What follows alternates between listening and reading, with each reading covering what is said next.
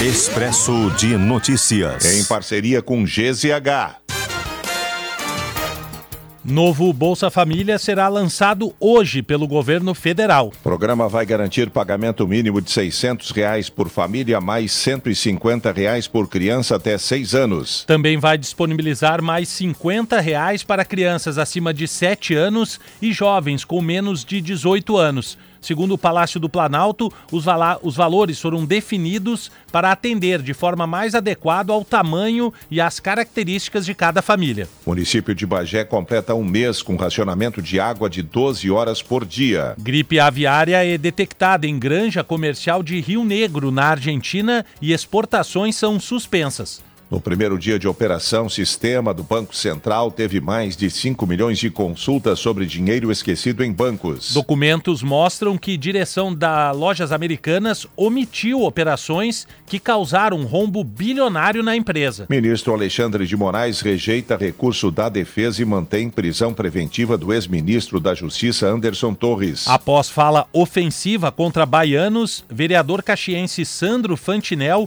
é expulso do seu partido. O Patriotas classificou o discurso do político como desrespeitoso e inaceitável. Além disso, Fantinel teve três pedidos de cassação do mandato protocolados no Legislativo Caxiense. Um novo alojamento de trabalhadores vindos da Bahia ligados à empresa Fênix foi interditado por agentes da Prefeitura de Bento Gonçalves. Local abrigava 25 pessoas que atuavam no ramo avícola. O grupo chegou no final de dezembro à cidade, mas ainda não teria recebido salários. Porto Alegre amplia hoje a oferta da vacina bivalente para idosos com mais de 75 anos e imunocomprometidos acima de 30 anos. O governo do estado protocola projeto de reajuste de 9,45% ao magistério na Assembleia Legislativa. Petrobras registra lucro líquido recorde de 188 bilhões de reais em 2022. Emergência adulta do Hospital de Clínicas de Porto Alegre mantém restrição no atendimento devido à superlotação.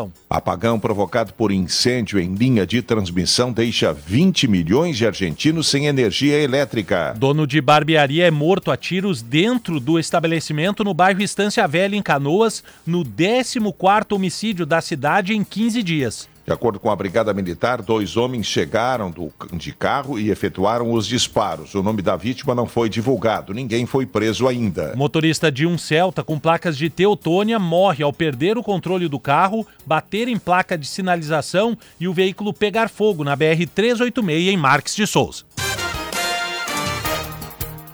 Expresso de Notícias, em parceria com GZH.